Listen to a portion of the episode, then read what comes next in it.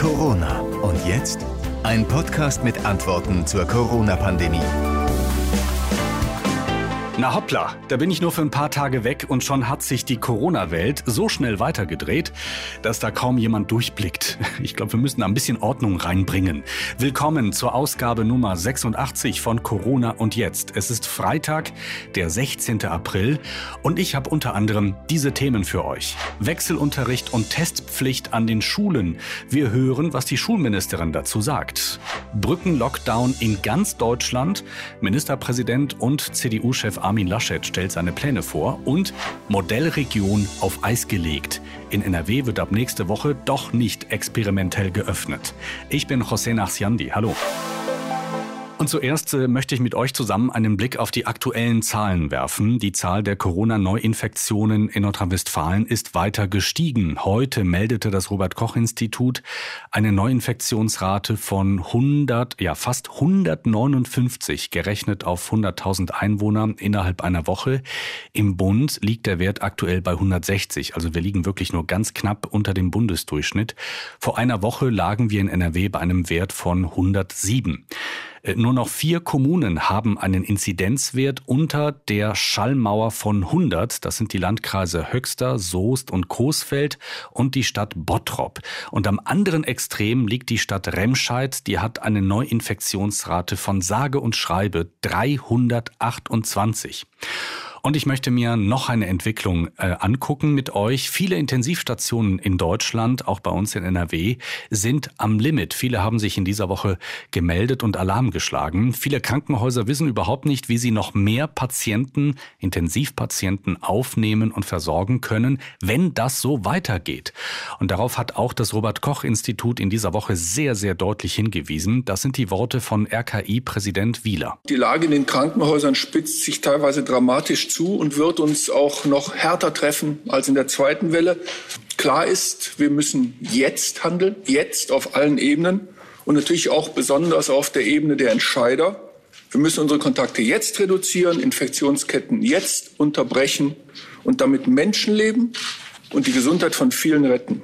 Wir können jetzt schon in einigen Städten und Ballungszentren beobachten, dass es vorübergehend keine freien Intensivbetten mehr gibt. Und das in einer Situation, in der wir ja damit rechnen müssen, dass in den kommenden Wochen noch mehr schwerkranke Covid-Patienten intensivmedizinisch behandelt werden müssen, da ja die Fallzahlen steigen. Meine Damen und Herren, die Lage in den Krankenhäusern und in den Intensivstationen ist dramatisch. Und wenn wir auf die Zahlen der Neuerkrankungen, Todesfälle, intensivmedizinische Behandlung, aber auch Genesungen schauen, betrachten wir in gewisser Weise aber nur die eine Seite des Covid-19-Leidens. Auch die sogenannten Genesenen müssen wir ja differenziert betrachten.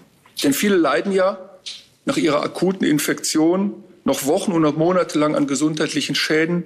Nach aktuellen Studien aus Deutschland ist das etwa einer von zehn. Soweit ein kurzer Überblick über die aktuelle Situation. So, und ob das, was jetzt kommt, eine gute oder eine schlechte Nachricht ist, das müsst ihr wirklich selbst entscheiden.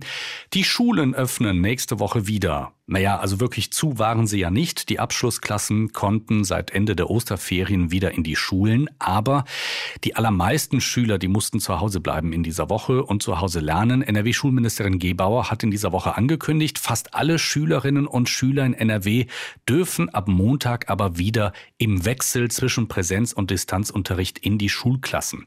Diese Öffnungen ab nächster Woche, die gelten allerdings nicht für alle Landkreise und Städte. In Kommunen, in denen die Inzidenz über zwei 200 liegt, bleiben die Schulen außer für die Abschlussklassen geschlossen.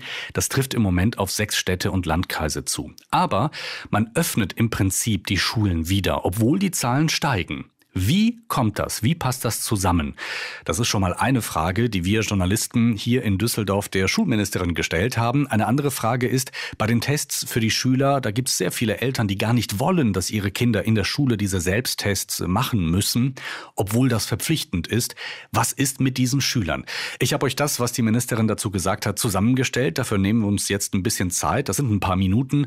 Aber in diesen Minuten gibt Schulministerin Gebauer alle Antworten, die sie aktuell zu den Fragen geben kann. Wie Sie wissen, hat die Landesregierung in der vergangenen Woche für alle Schülerinnen und Schüler mit Ausnahme der Abschlussjahrgänge den Distanzunterricht angeordnet. Die Entscheidung fiel angesichts eines nur unsicher einzuschätzenden und auch schwer zu bewertenden Infektionsgeschehens.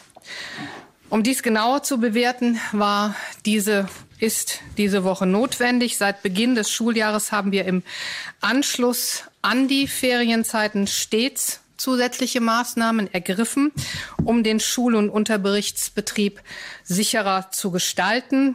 Und auch nach den Weihnachtsferien gab es äh, für einige Wochen den landesweiten Distanzunterricht, um persönliche Kontakte so weit wie möglich auch zu reduzieren. Und für dieses zusätzliche Maß an Sicherheit haben wir uns auch in dieser Woche, der, dieser Woche der Vorsicht entschieden. Es war ebenso verantwortlich wie sinnvoll, zunächst die weitere Entwicklung des Infektionsgeschehens äh, nach Ostern, aber auch nach den Ferien abzuwarten. Und wir haben auch den Grundschulen Zeit gegeben, sich in dieser laufenden Woche mit den Modalitäten der Testungen vertraut zu machen. Gleichzeitig treiben wir aber auch die Impfung der Grundschullehrerinnen und Grundschullehrer voran. Die von der Bundesregierung beschlossene Ergänzung des Infektionsschutzgesetzes sieht für die Schulen in ganz Deutschland Distanzunterricht ab einem lokalen Inzidenzwert von 200 vor. Darunter wäre auch Unterricht in vollständiger Präsenz möglich. Gleichwohl schöpft Nordrhein-Westfalen diese Möglichkeit des Infektionsschutzgesetzes nicht vollständig aus, sondern wir werden den Weg der Vorsicht weitergehen. In dieser für die Bewältigung der Pandemie so entscheidenden Phase bleiben wir auf dem Kurs, der das Recht auf Bildung und den Gesundheitsschutz in Einklang bringt. Und daher hat die Landesregierung entschieden, in Kreisen und kreisfreien Städten mit einer Inzidenz unter 200 mit allen Schulen ab dem kommenden Montag wieder in den Wechselunterricht zu starten. Darüber informieren wir selbstverständlich auch die Schulen. Über 200 liegen Stand heute die Städte Hagen, Remscheid und Solingen, der Märkische Kreis, der Kreis Siegen-Wittgenstein und der Oberbergische Kreis. Natürlich ist jetzt entscheidend die äh, Entwicklung des Infektionsgeschehens in den nächsten Tagen. Der Unterricht im Wechselmodell mit kleinen Lerngruppen unter weiterhin strengen Regeln zur Einhaltung von Hygiene und Infektionsschutz ist in der jetzigen Situation verantwortbar. Alle Beteiligten wünschen sich angesichts der Dynamik in der Pandemie ein möglichst langfristiges Vorgehen und natürlich auch verlässliche Perspektiven. In der Vergangenheit mussten wir immer wieder neu und sicherlich auch teilweise kurzfristig entscheiden. Aus meiner Sicht ist der Unterricht in Form eines Wechselmodells von Präsenz und Distanz jetzt die Perspektive, wie wir für eine längere Zeit den Schulbetrieb hier bei uns in Nordrhein-Westfalen organisieren wollen. Es gilt weiterhin die Devise, hohes Infektionsgeschehen bedingt niedrigere Präsenzanteile, ein niedrigeres Infektionsgeschehen ermöglicht dann aber auch mehr Präsenz.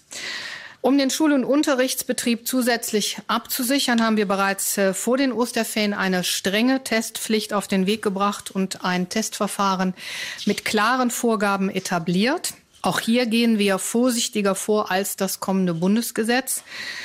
Nämlich dort wird eine Testpflicht erst in Kommunen mit einer Inzidenz über 100 verlangt. Wir hingegen hier bei uns in Nordrhein-Westfalen testen alle Schülerinnen und Schüler.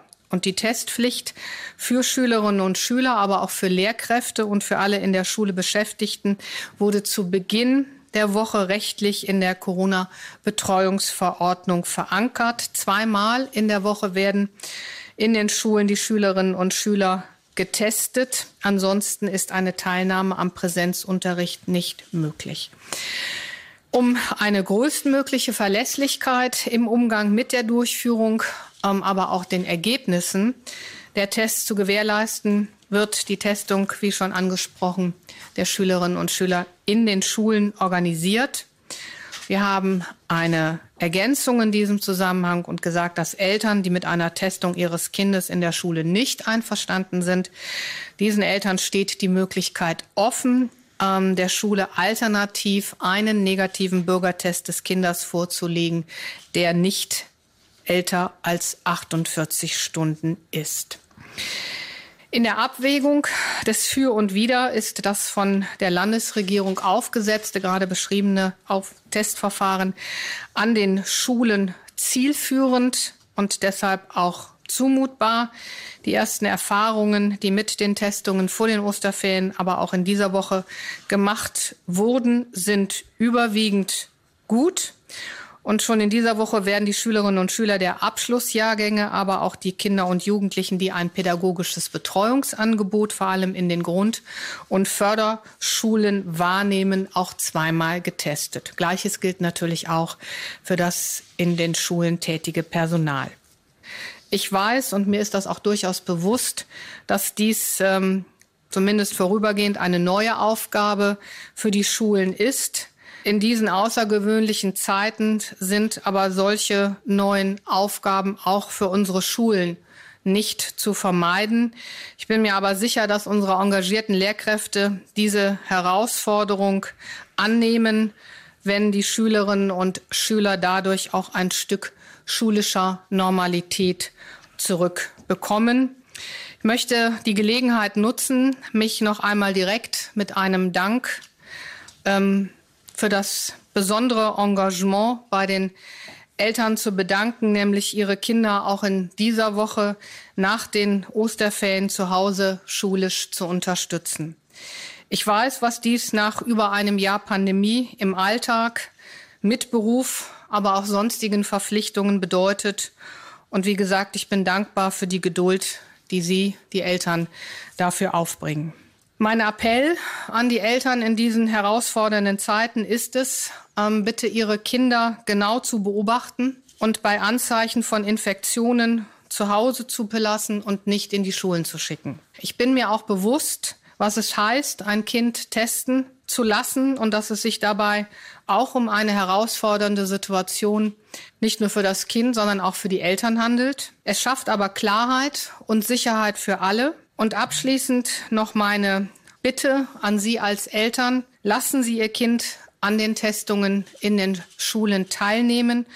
Unterstützen Sie Ihre Kinder, diese ungewohnte und neue Maßnahme zu akzeptieren. Nehmen Sie den Kindern die vorhandenen Sorgen, die vorhandenen Ängste und verdeutlichen Sie, dass es in dieser Pandemie wichtig ist, sich regelmäßig testen zu lassen, auch wenn die Situation eine unangenehme ist. Soweit also NRW-Schulministerin Yvonne Gebauer von der FDP dazu, was ab nächster Woche an den Schulen in NRW passieren soll. So, und wir schauen jetzt kurz Richtung Düsseldorfer Landtag. Dort hat NRW-Ministerpräsident Laschet seine Corona-Politik erklärt. Laschet hat in einer Sondersitzung des Landtags von einer dramatischen Lage gesprochen. Besonders die Situation auf den Intensivstationen spitze sich weiter zu. Und er hat nochmal seine Idee eines Brückenlockdowns verteidigt und ähm, ja, stark bedauert, dass es wohl nicht dazu kommen wird. Die Opposition hat ihn dafür ganz schön zerrupft. SPD-Fraktionschef Kutschaty, das ist Laschets größter Widersacher im Land, Landtag.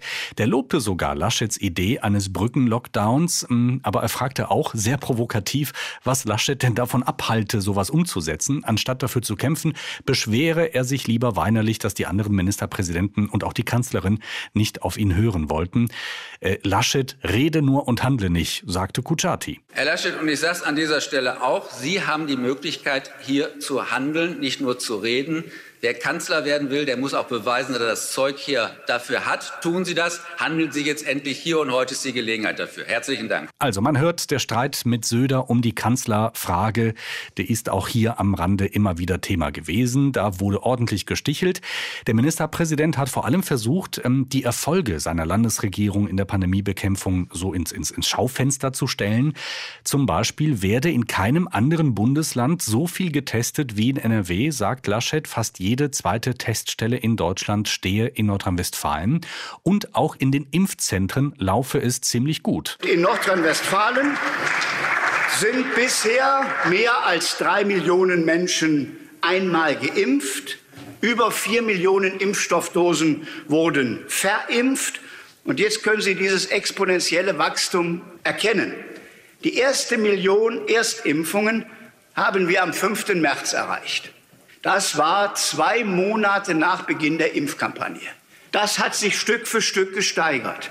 Aber wir haben immerhin zwei Monate gebraucht, um eine Million Impfungen durchzuführen.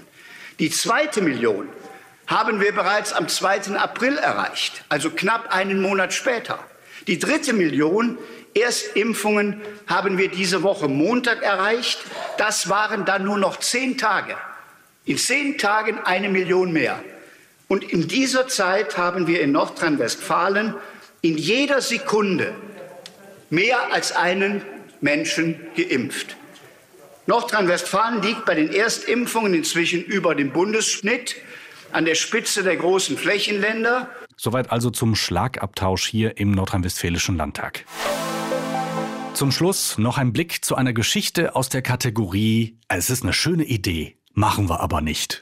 Der Start der Modellregionen in NRW ist so gut wie verschoben. Eigentlich sollten ab Montag sechs Städte und Landkreise, unter anderem Kinos und Theater und äh, Schwimmbäder und Fußballstadien ganz vorsichtig öffnen können, um zu gucken, wie sich die Corona-Infektionen dann entwickeln. Daraus wird aber nichts, denn die Infektionszahlen liegen entweder schon jetzt viel zu hoch oder sind auf dem besten Weg dahin. Also von den sechs Modellstädten oder Landkreisen haben fünf schon klipp und klar angekündigt, dass sie den Start der Öffnungen Impfungen verschieben auf unbestimmte Zeit.